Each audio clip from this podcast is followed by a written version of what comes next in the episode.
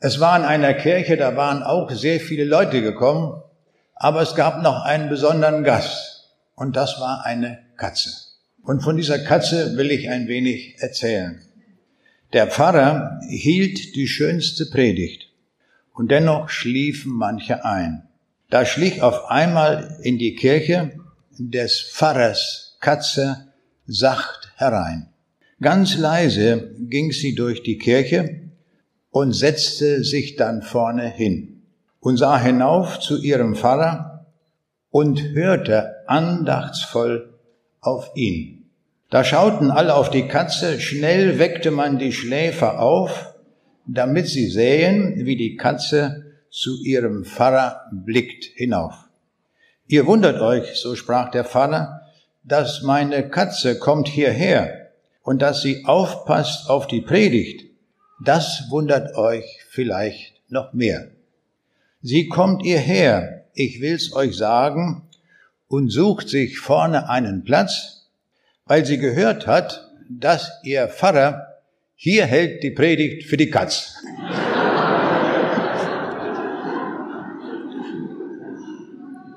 Ich hoffe, dass es mir nicht so ergeht. Wir Menschen teilen ja die Leute immer nach Kategorien ein. Und oft ist das eine Zweiteilung. Und so reden wir von Schwimmern und Nichtschwimmern. Wir reden von Lesern und Analphabeten. Wir reden von Rauchern und Nichtrauchern. Und wir teilen die Leute auch manchmal ein nach Dummen und nach Klugen. Also es gibt viele Kategorien, wie wir einteilen können. Und die Bibel macht das auch so. Und zwar teilt die Bibel uns ein in kluge und in Dumme. Das will ich einmal deutlich machen, ein paar Versen, die uns das so deutlich einmal sagen. Die Pharisäer hielten sich für klug und doch waren sie in den Augen Gottes Narren. Und die Bibel sagt uns, wo sind die Klugen, wo sind die Weisen dieser Welt?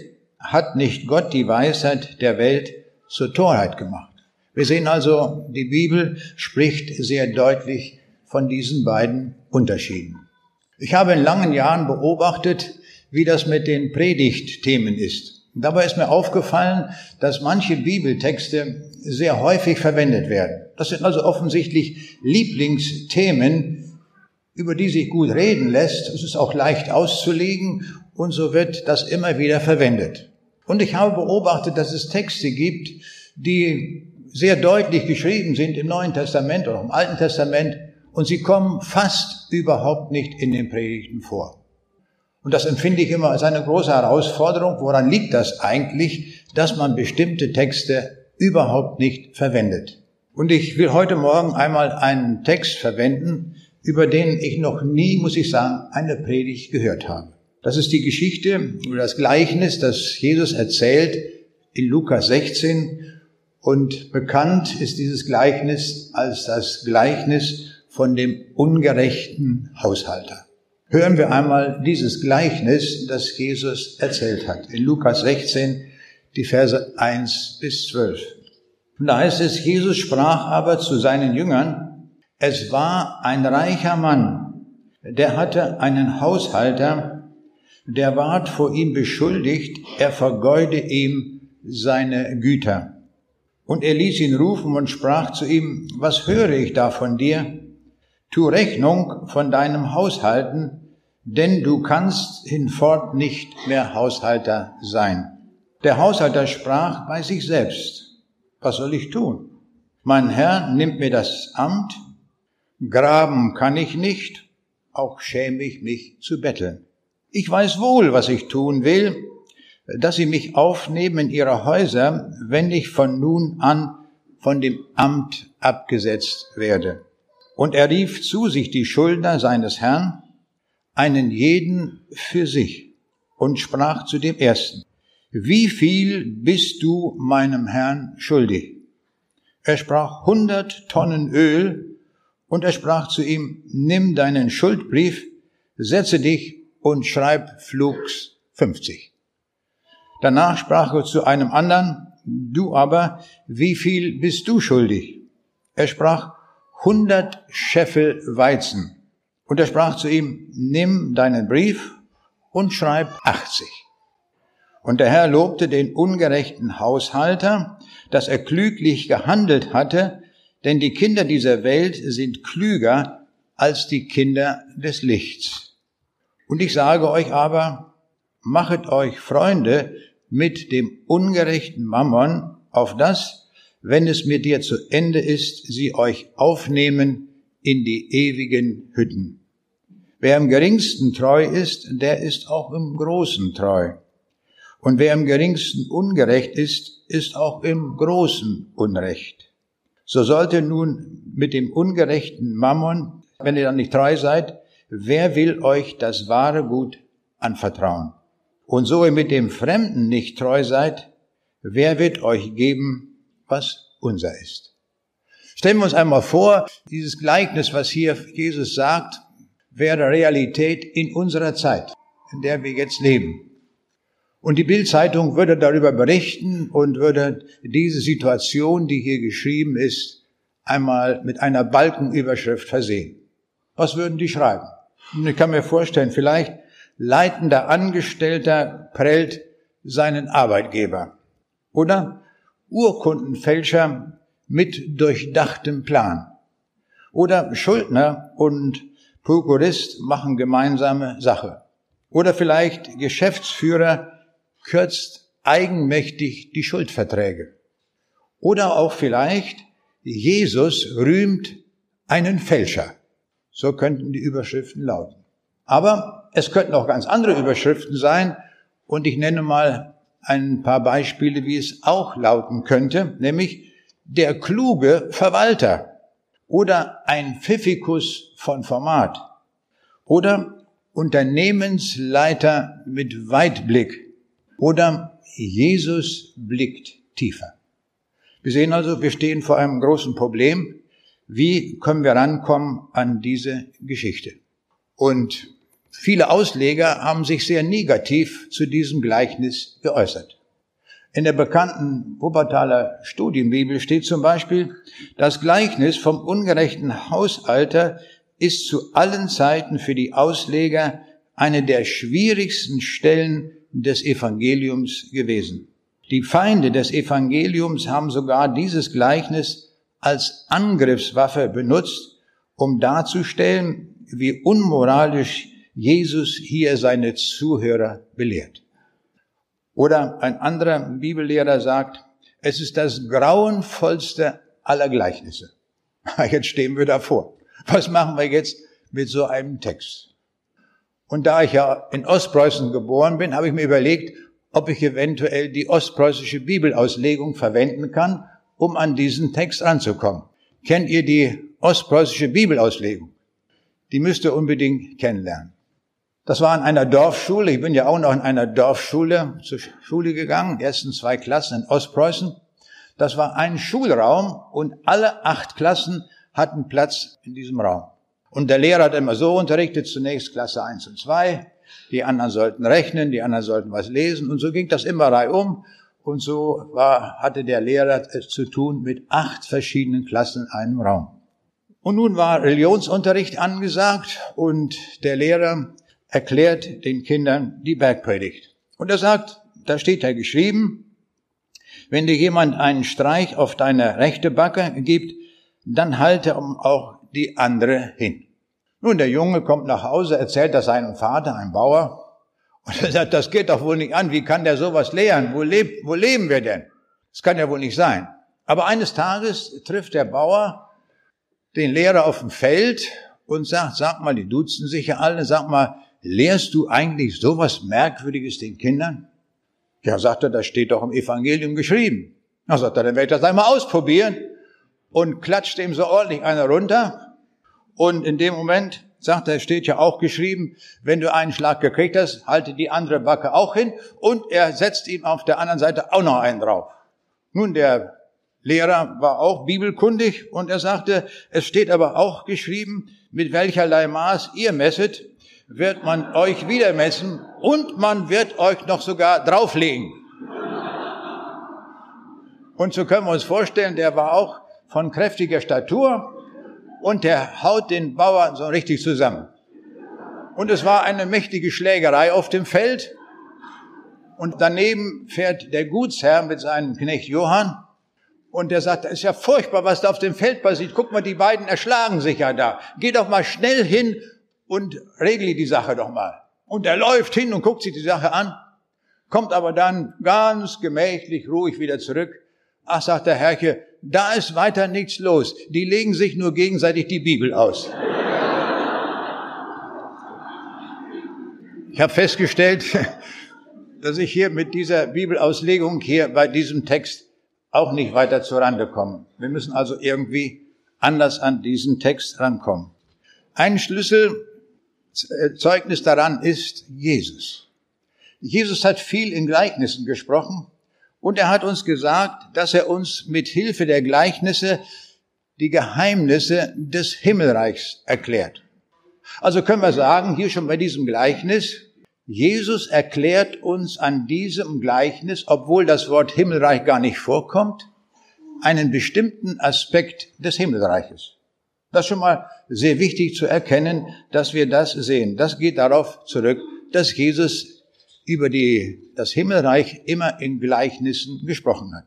Das müssen wir noch untersuchen, welcher Aspekt hier zum Tragen kommt. Wir kennen ja viele Gleichnisse und immer wieder geht es um das Himmelreich und immer wieder geht es um eine bestimmte Frage, nämlich wie komme ich in den Himmel, wer kommt in den Himmel. Alle diese Fragen werden ausgiebig in den Gleichnissen behandelt, so dass wir gut informiert sind über das Himmelreich und dass jeder auch darüber informiert ist, wie das nun so gehen kann.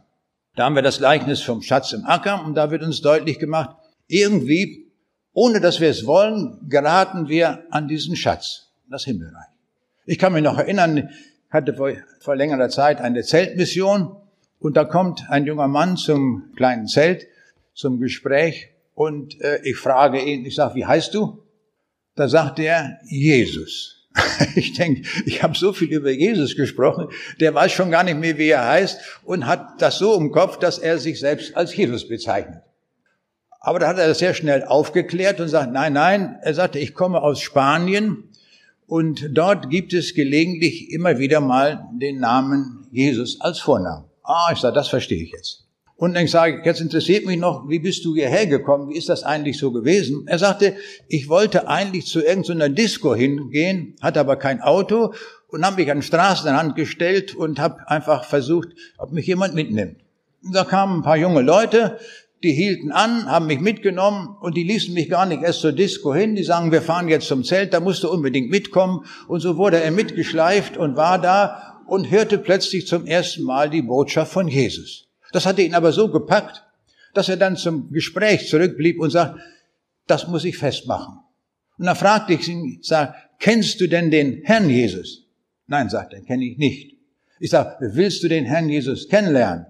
Sagt er, ja. Und so entschied dieser Mann, der Jesus hieß, für Jesus, den Herrn Jesus. Und wir sehen, da haben wir ein Beispiel, der war gar nicht auf der Suche nach dem Himmel, auch nicht nach Jesus. Der wollte zu einer Disco. Aber er fand dann diesen Schatz im Acker. Und das sagt uns das Gleichnis vom Schatz im Acker. Du stößt plötzlich darauf, ohne dass du es gedacht hast. Und so kann es uns vielleicht heute Morgen auch gehen. Wir wollten vielleicht, wollen vielleicht einen schönen Gottesdienst erleben mit schönen Liedern und plötzlich stoßen wir dort aufs Himmelreich. Ja, das ist ein Schatz, dann greifen wir zu. So muss das sein. Und jetzt gilt es zu fragen, was für einen Aspekt will uns Jesus lehren mit diesem Gleichnis von dem ungerechten Haushalter? Dass es sich um den Himmel hierbei handelt, ist nicht so ganz auf den ersten Blick zu erkennen. Aber in Vers 9 heißt es, auf dass sie euch aufnehmen in die ewigen Hütten. Aha. Die ewigen Hütten sind einfach ein Synonym für Himmel. Es gibt ja viele Begriffe für den Himmel. Wir reden vom Himmelreich, wir reden vom Vaterhaus, wir reden vom ewigen Leben. Das sind alles dieselben Begriffe, synonyme Begriffe für dieselbe Sache. Es geht immer um den Himmel. Schauen wir uns jetzt dieses Gleichnis näher an. Da kommen zwei Personen vor, von denen wir gehört haben. Der eine ist der reiche Mann. Er hat also einen großen Besitz, er hat viele Güter, viele Ländereien und ist dadurch sehr reich geworden, auch durch die Einnahmen, weil er auch viel Land verpachtet hat. Er ist sehr reich geworden und wir können uns vorstellen, der sagt sich, was soll ich hier noch arbeiten? Auf dem Felde oder so? Auch verwalten, habe ich auch keine Lust. Er sagt, ich werde jetzt zum Mittelmeer hinziehen, nicht wahr? Und baue mir da eine riesige Villa hin. So viel Geld hatte er ja. Segelboot dazu. Und dann lebte er herrlich und in Freuden. Aber nun musste ja es sein, dass diese Ländereien verwaltet werden. Und so hat er dort einen fähigen Mann eingesetzt, der diese Geschäfte wahrnimmt. Der hat die ganzen Ländereien verwaltet, der hat also Grundstücke verpachtet und hat mit den Leuten, die da Land haben wollten, einen Pachtvertrag abgeschlossen. Und da gab es einen bestimmten Marktwert, wonach das gemacht wurde. Und das hat er alles organisiert. Natürlich hat er einen sehr fähigen Mann eingestellt, der das alles hervorragend gemacht hat. So können wir uns das gut vorstellen. Nun war es so, der reiche Mann hatte nicht Lust, bei jedem Vertrag dort vom Mittelmeer anzureisen nach Galiläa um dann die Unterschrift zu leisten. Und was macht er? Diesem Mann erteilt er Prokura. Also er hat alle Vollmachten. Das, was er aushandelt, wird unterschrieben. Er unterschreibt das und damit ist das rechtsgültig. Da hat er das gut, der reiche Mann, der sagt, das läuft alles von ganz alleine. Ich muss gar nichts mehr tun. Das Geld läuft einfach so super weiter.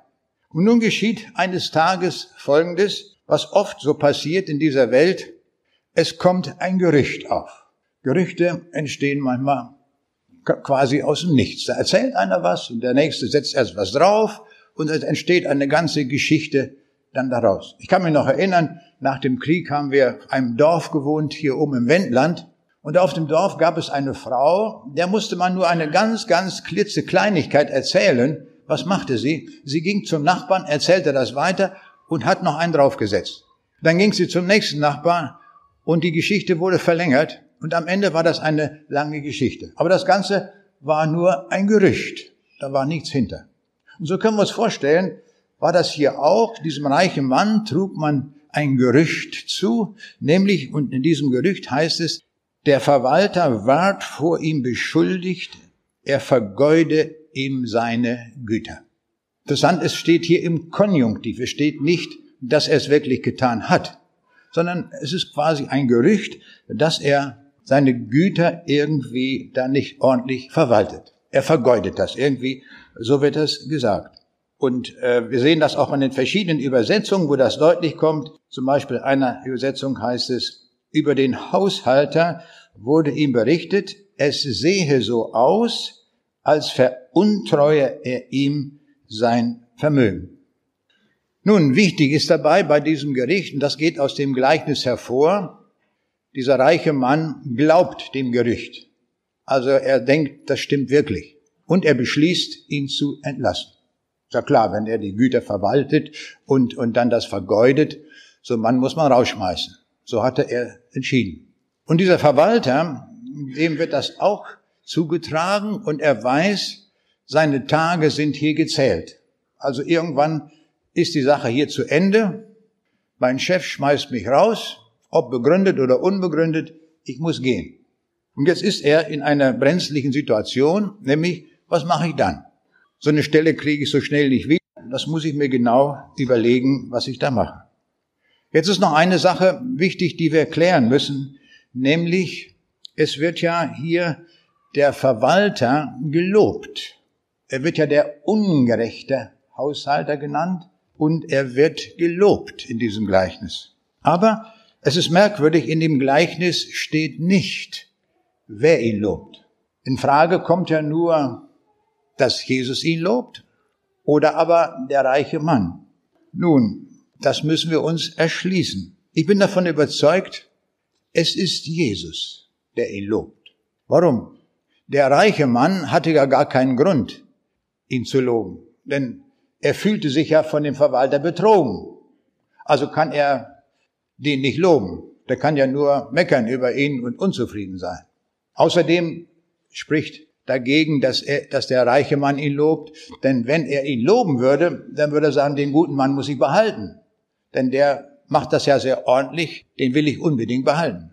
Also der reiche Mann kann es nicht gewesen sein obwohl in manchen Übersetzungen es so gesagt wird, dass der reiche Mann ihn lobt. Das kann aber nicht sein. Es ist tatsächlich Jesus, der ihn lobt. Erstaunlicherweise. Das können wir gar nicht fassen. Warum lobt Jesus diesen Mann? Aber das wird deutlich an dem Text, wo es heißt, die Kinder dieser Welt sind klüger als die Kinder des Lichts. Solch einen Satz kann nur Jesus sagen. Denn die anderen können wir sagen, waren ungläubige Leute. Das würden die nicht sagen. Also haben wir herausgefunden, dieser Verwalter wird von Jesus gelobt. Ho, das ist interessant. Warum lobt Jesus so einen Mann? Nun, dabei müssen wir bedenken, wenn Jesus jemanden lobt, dann ist das wirklich ein Lob, das er verdient hat. Dann ist er wirklich gut. Jesus würde niemals einen Betrug gutheißen. Er hat nie eine Sünde gut geheißen. Als die Pharisäer eine Ehebrecherin zu ihm brachten, die frisch ertappt wurde, im Ehebruch, da hat Jesus ja nicht diese Sünde gut geheißen, sondern er hat ihr vergeben und hat dann gesagt, jetzt sündige nicht mehr. Also wir sehen, Jesus hat immer die Sünde beim Namen genannt. Nie hat er eine Verfehlung oder eine Sünde gut geheißen. Aber wer zu ihm kam mit einer Sünde und bat um Vergebung, dem gewährte er Vergebung. Das ist eindeutig unklar. Also sehen wir hier, dass wenn Jesus diesen Verwalter lobt, dann ist er okay. Dann muss der gut sein. Ein prima Verwalter. Und das können wir erstmal so gar nicht erkennen, warum das so ist. Schauen wir uns diesen Mann mal genauer an. Er sieht, er steht in der Situation, dass er entlassen wird. Davon ging er aus. Und jetzt überlegt er, was kann ich jetzt bloß tun? Und er führt ein Selbstgespräch und sagt, ja, betteln, das ist nicht mein Ding. An der Straßenecke dafür zu sitzen, um ein paar Pennies zu kriegen. Mhm. Arbeiten, auch nicht mein Ding, kriege ich ganz schnell Schwielen und Blasen, auch nicht mein Ding. Und er überlegt alles durch was er tun kann. Dabei müssen wir bedenken, dieser Mann hatte Prokura. Also er war der absolute Herrscher über diese Ländereien in Vertretung eben seines großen Chefs. Das hat er alles so gemanagt. Und der ist wirklich gut, muss man sehen, denn dieser Mann hätte ja eine schwarze Kasse anlegen können. Er hätte immer bei dem, was er eingenommen hatte, immer einen Teil in die schwarze Kasse legen können. Er hätte auch sogar ein Stück Land verkaufen können. Das hätte der reiche Mann gar nicht gemerkt, ob da ein paar Quadratkilometer oder ein paar Hektar fehlen. Das hätte der gar nicht gemerkt. Hätte er verkaufen können und beiseite schaffen können. Tut er aber nicht. Völlig korrekt. Er tut keines von dem, wo wir sagen können, das wäre nicht in Ordnung. Aber jetzt ist noch ein Problem hier. Er wird als ungerecht bezeichnet. Das ist noch eine Frage. Warum ist er hier als ungerecht bezeichnet. Wenn er doch von Jesus aus der Sicht Jesu okay ist. Und warum heißt er der ungerechte Haushalter? Das ist eine gute Frage. Die müssen wir klären. Nun, wir müssen aber bedenken, dass Menschen über uns eine Meinung haben und das ist sehr unterschiedlich. Die Menschen haben nicht alle die gleiche Meinung von uns. Der eine schätzt uns gut ein, der andere sagt, bloß der nicht. Und so haben wir eine unterschiedliche Einschätzung der betreffenden Person. Das beobachten wir immer wieder, dass das so unterschiedlich ist. Die Pharisäer hielten sich für ganz großartige Leute, aber was sagt Jesus? Ihr seid, die ihr euch selbst als gerecht hinstellt vor den Menschen, aber Gott kennt eure Herzen, denn was hoch ist unter den Menschen, das ist ein Gräuel vor Gott. Aha, da sehen wir schon, die Einschätzung vor Menschen und die Einschätzung vor Gott. Es kann meilenweit auseinanderliegen. Es gibt viele Nobelpreisträger heutzutage, die absolut abgefahren sind auf dieser Idee der Evolution. Und sie glauben, dass diese ganze Welt aus dem Nichts entstanden ist durch einen Urknall, Peng, da war das da, und dann bilden sich Galaxien und plötzlich die Erde und dann entsteht Leben, mir alles von ganz alleine. Und dann wird fantasiert heutzutage, wenn man irgendwo auf einem Planeten ein paar Tropfen Wasser findet, dann muss sich da auch Leben entwickelt haben. So ist die allgemeine Sicht, nicht wahr? Können wir immer wieder sehen. Und Was sagt Gott zu dieser Meinung? Ihr Narren, wisst ihr nicht, dass diese Dinge einen allmächtigen Schöpfer brauchen, der sowas machen kann. Wir sehen also die hochgeachteten Nobelpreisträger, wo man viele Verbeugungen vor, denen macht, wenn man sie trifft, sind bei Gott für nichts geachtet. In der Bibel lesen wir von diesen Leuten, die Toren sprechen in ihrem Herzen, es ist kein Gott. Sie taugen nichts und sind ein Gräuel mit ihrem Wesen. Wer sowas behauptet, dass diese Welt aus nichts entstehen kann.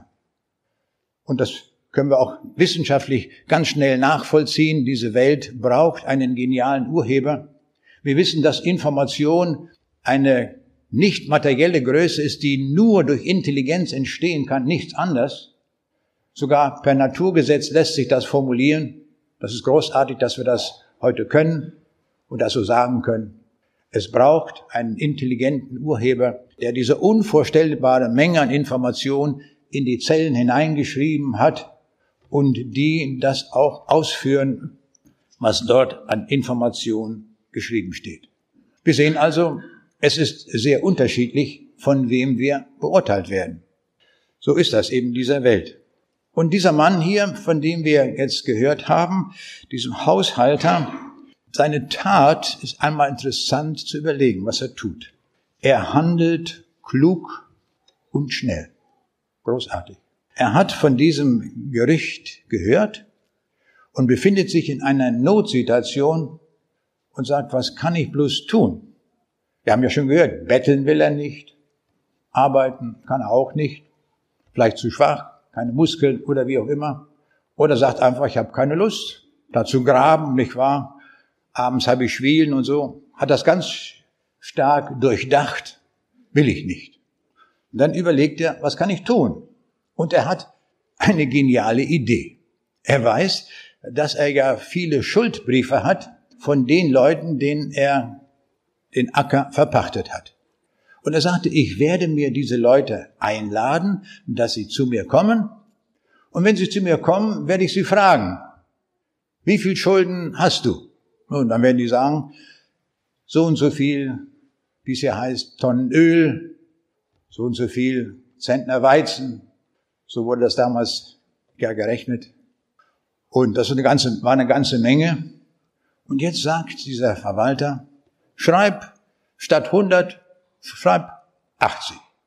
Dann kommt ein anderer, holt er auch her. Wie viel hast du Schulden? Auch 100, schreib 50. Flugs 50, jetzt. Nun was, was passiert jetzt bei diesen Schuldnern? die da vorgeladen wurden, die denken, jetzt geht's ja, jetzt, jetzt geht's zur Sache, jetzt muss ich abrechnen und habe noch lange nicht bezahlt. Aber der sagt einfach ganz locker, statt 100 zahlst du jetzt nur noch 50. Auf diese Weise sind die natürlich total erfreut. Warum? Warum kriege ich plötzlich so viel erlassen? Die sind hoch erfreut.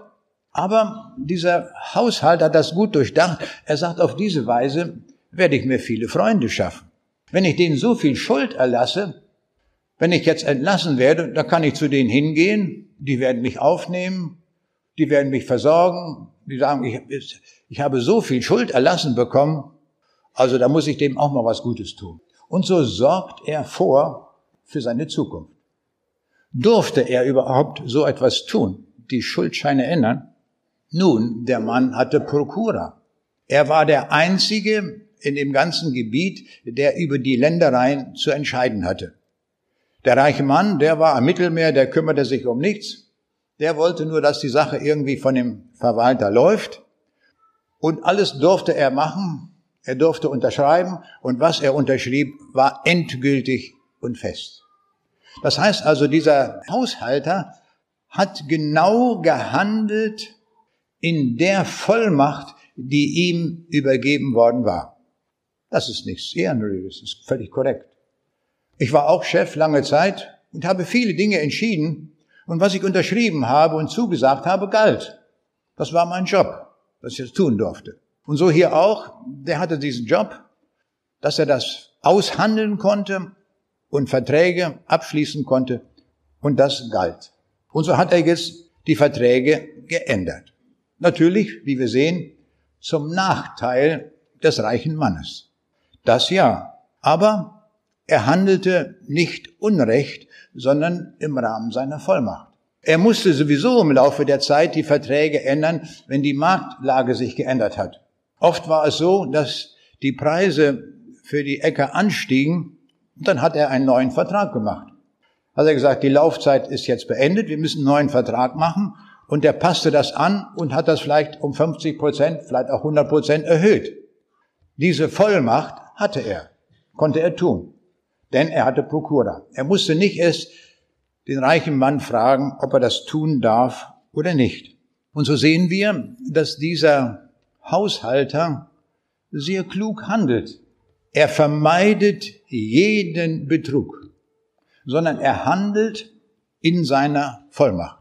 Das, was er tun durfte.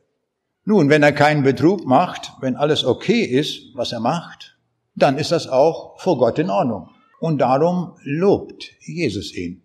Und er lobt ihn aus einem ganz bestimmten Grunde, weil er Vorsorge trifft. Und das will Jesus uns auch sagen. Er sagt, handle klug und handle in dem Sinne, dass du für deine Zukunft vorsorgst.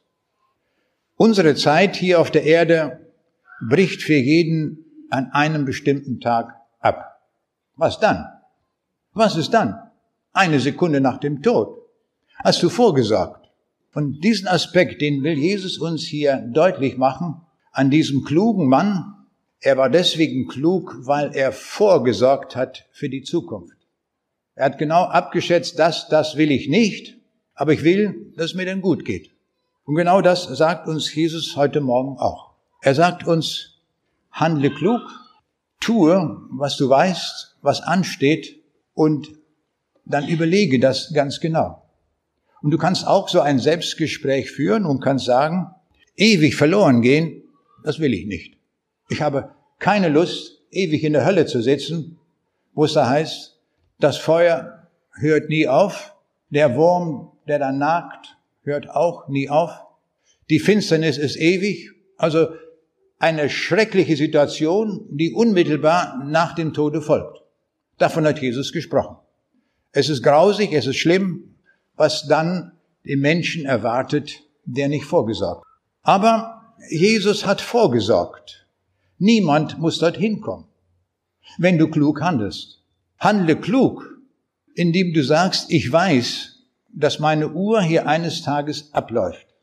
Handle klug, sorge vor, dass du weißt, du hast einen besseren Platz, den Himmel.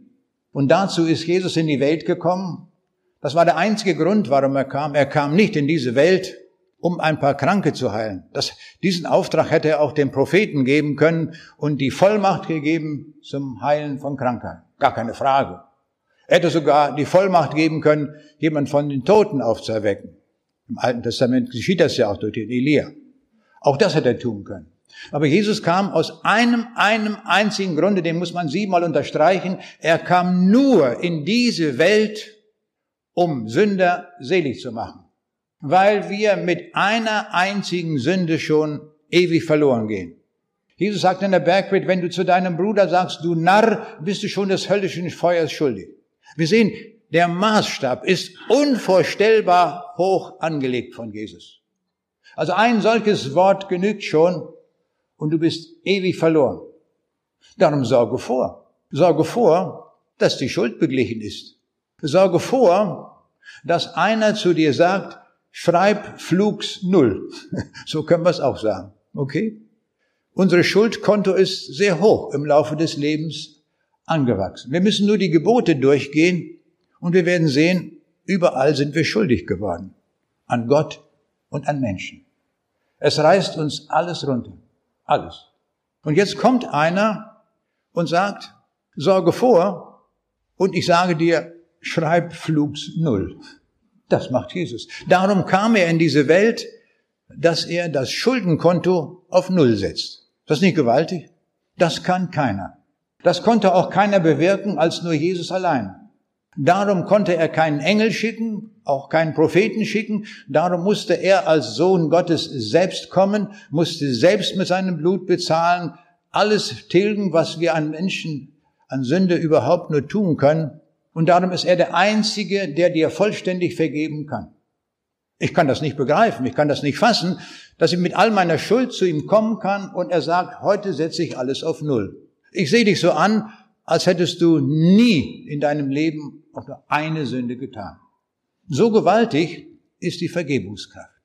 Und der Jesus sagt uns jetzt hier in diesem Gleichnis, sorge vor. Sorge vor, vor jenem Tag, wo du Rechenschaft ablegen musst. Und wir müssen alle offenbar werden vor dem Richterstuhl Christi. Und wehe, wenn wir da noch eine Schuld haben. Das ist schrecklich. Dann ist der Weg vorprogrammiert, wo unsere ewige Bleibe sein wird. Das will aber Jesus nicht, sondern weil er uns grenzenlos liebt. Grenzenlos. Denn wer gibt schon sein Leben für einen anderen? Das tut Jesus. Gebe mein Leben für meine Freunde, sagt er. Und er ist gekommen, um jeden zu erlösen, der das will. Aber nur, wer das will. Und das ist so gewaltig, wie Jesus das macht. Ich staune immer darüber, welch einer großen Vergebungsbereitschaft er jedem begegnet, der das wirklich annehmen will. Ich bin jedes Jahr einmal in Leverkusen und das ist ein guter Freund, der organisiert ein Treffen in einem Hotel. Da kommen viele Leute, der ruft alle möglichen Leute an im Krankenhaus. Kann ich den Chef mal sprechen? Den Chefarzt lässt sich durchverbinden. Er sagt, da kommt jetzt nächsten Sonnabend jemand, hält einen Vortrag, müssen Sie unbedingt hören, das ist das Thema, kommen Sie unbedingt hin. Und so hat er ständig zu tun, bevor die Veranstaltung beginnt, alle möglichen Leute anzurufen. Und die kommen auch. Und dann bin ich einmal im Jahr dort und erlebe Folgendes. Der Saal ist rappeldicke voll. Und dann sage ich, jetzt könnt ihr den Himmel gewinnen. Wo? Raum 312, dritte Etage in dem Hotel Raum Köln. Und dann sage ich, setzt euch in den Fahrstuhl, fahrt hoch, dort oben gibt's den Himmel. So einfach ist das. Und die Leute tun das auch, die kommen, es geht ein Fahrstuhl nach dem anderen hoch und die Leute bekehren sich dort. Ich staune selbst darüber, aber Gott öffnet den Menschen die Herzen und sie entscheiden sich für Jesus. Und wenn ich im nächsten Jahr wieder da bin, dann staune ich, dann kommen einige von denen wieder hin und sagen, ja, im letzten Jahr war ich hier oben auch in dem Raum Köln und habe meine Entscheidung getroffen. Ich bin froh, dass ich weiß, wo ich ewig bleiben werde. Ich sage, wunderbar. Und mein Freund sagt jetzt eines Tages zu mir, ich habe da noch so einen Chemiker, der jahrelang bei Bayer war, ist inzwischen schon 82 Jahre alt und ich habe ihm schon viele CDs gegeben. Und er hat ja auch gehört. Und wenn ich ihn frage, ob er sich nicht auch mal bekehren will, dann sagt er immer, ich bin auf der Suche. ja, wenn du auf der Suche bist, was willst du machen? Ne? Kannst du nichts machen. Aber er hat ihn immer wieder besucht und eigentlich immer wieder freundlich mit ihm geredet und fragte wieder, willst du dich nicht auch mal entscheiden? Ja, sagt er, ich bin auf der Suche. Und jetzt, als ich einmal da war, sagt er zu mir, Werner, wollen wir nicht mal gemeinsam hingehen zu ihm? Er ist auch schon sehr alt geworden. Er sitzt in einem Sessel, hat also Schläuche in der Nase, wird also künstlich beatmet, aber am Kopf ist er noch total fit. Ja, ich sage, können wir machen, aber ich kann ja auch für nichts garantieren. Nun komme ich dorthin und ich da Platz genommen habe, erzählte mir eine Geschichte nach der anderen, die ich so im Laufe der Vorträge auf den CDs da auch besprochen habe. Da habe ich gedacht, erstaunlich, was der für ein Gedächtnis hat. Jede Einzelheit wusste er. Und dann auf einmal frage ich ihn, ich sage, wäre das nicht auch etwas für Sie? So wie diese Menschen das gemacht haben und auch zu Jesus gefunden haben, wollen Sie das nicht auch machen? Dann habe ich erwartet, dass er sagt, ja, ich bin auf der Suche. Aber nein, er sagt, ja, ich will. War ganz total erstaunt. Ich sage, das ist ja prima.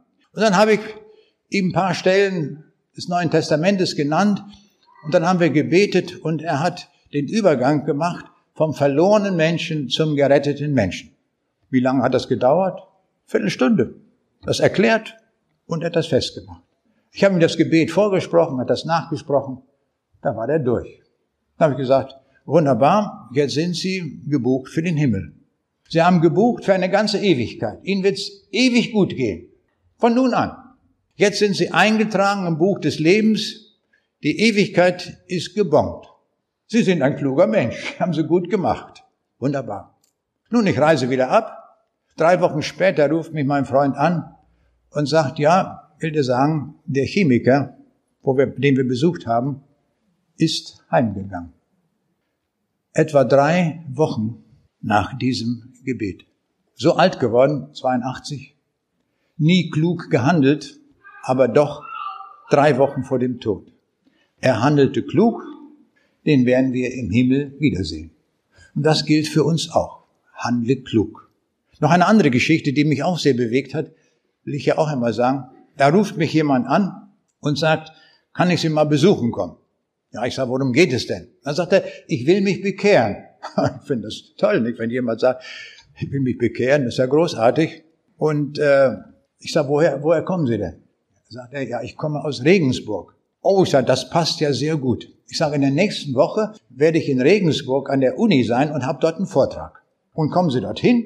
Ich werde über das Evangelium sprechen und hinterher rufe ich auch auf, dass Sie klug handeln können. Dann machen Sie das fest. Ja, sagt er, das ist ja ganz prima, kann ich mir die Reise sparen. Nun, nächste Woche kommt und ich bin dort in Regensburg. Ich frage, wer nach vorne kommen will, wer sich entscheiden will. Und siehe da, dieser Mann, den ich nie kannte, ich habe ihn nie gesehen, der hat mich auch nie gesehen, kommt dorthin. Und er entscheidet sich. Aber nun interessierte mich diese ganze Geschichte. Ich sage, das, das bewegt mich einfach. Wie kommen Sie eigentlich dazu, mich anzurufen? Sie kennen mich überhaupt nicht und wollen sich bekehren. Wie geht sowas? Er sagt, da kann ich Ihnen erklären. Er sagt, ich bin bei einer Maschinenbaufirma angestellt und die haben mich nach Australien geschickt für sechs Wochen, weil ich dort das den Leuten erklären soll, wie diese Maschinen arbeiten. Sechs Wochen bin ich dort und wohne in einem Hotel und dort neben dem Hotel gab es eine kleine Gemeinde, sagte er. Und weil ich abends nichts zu tun hatte, aus Langeweile ging ich da mal hin in diese Gemeinde. Und da sagte er, die haben dort ständig von Jesus geredet. Das war mir so neu, ich habe das noch nie so gehört, aber immer war Jesus da im Gespräch. Und er sagt, das hat mich einfach so fasziniert, was die darüber gesagt haben. Und dann ging ich zurück ins Hotel und auf meinem Laptop, nicht wahr, habe ich mal eingegeben, Jesus, was da rauskommt. Wollte mehr wissen von diesem Jesus. Und da sagt er, dann landete ich bei YouTube und da fand ich einen Vortrag von Ihnen, Jesus, Herr über Raum und Zeit. Da sagt er, den habe ich mir angehört. Und da sagt er, da wurden mir viele Dinge klar über Gott, über Jesus, und Sie haben ja da auch gesagt am Ende, dass man sich entscheiden soll für diesen Jesus, damit man in den Himmel kommt. Und er meinte, das habe ich verstanden. Da wollte ich auch hin. Ich will nicht zur Hölle. Ich will in den Himmel, aber ich habe auch verstanden, dass man sich dazu entscheiden muss für diesen Weg, dass man diesem Jesus das sagen soll, dass man zu ihm gehören will. Und er sagte, das war der Grund, warum ich sie angerufen habe. Dann habe ich hinterher gestaunt.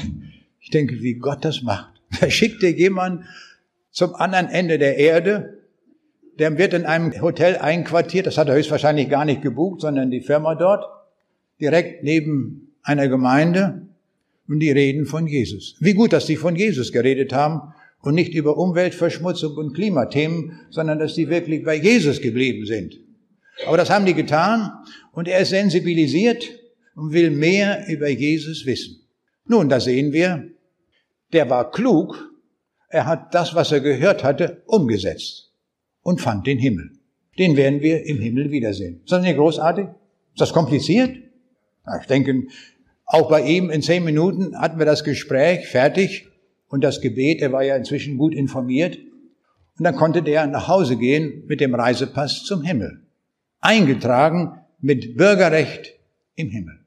Ist das nicht großartig? Und das will uns Jesus hier in diesem Gleichnis sagen, das eigentlich zunächst mal auf den ersten Blick so verzwackt ist und verzwickt. Aber er will uns sagen, dieser Haushalter hat klug gehandelt, der hat keinen Betrug gemacht, der hat im Rahmen seiner Vollmacht, die er hatte, gehandelt und dann hat er überlegt, was kann ich klug tun, dass es mir nach der Entlassung gut geht. Und das sagt Jesus uns heute auch.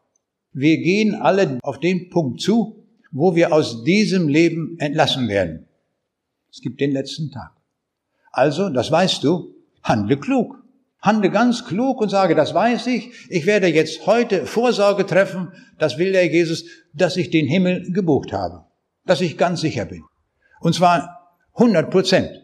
Nicht 70 Prozent, das hilft gar nichts. Das kannst du vergessen. Sondern du musst den ganzen Pass haben. Es hilft ja nicht, wenn ich irgendwo eine Flugreise nehme, und habe einen, einen halben Reisepass. Dann kann ich ja nicht, auch dann nicht sagen, der war mal ganz, damit kann ich nicht reisen. Ich brauche den ganzen Pass. Nicht wahr? Und so ist das hier auch. Wir brauchen den ganzen Reisepass. Wir brauchen den ganzen Jesus, den wir ganz folgen. Und wenn du nur 70 Prozent bist, stocke auf auf 100. Das ist der Punkt. Mache ganze Sache mit Jesus.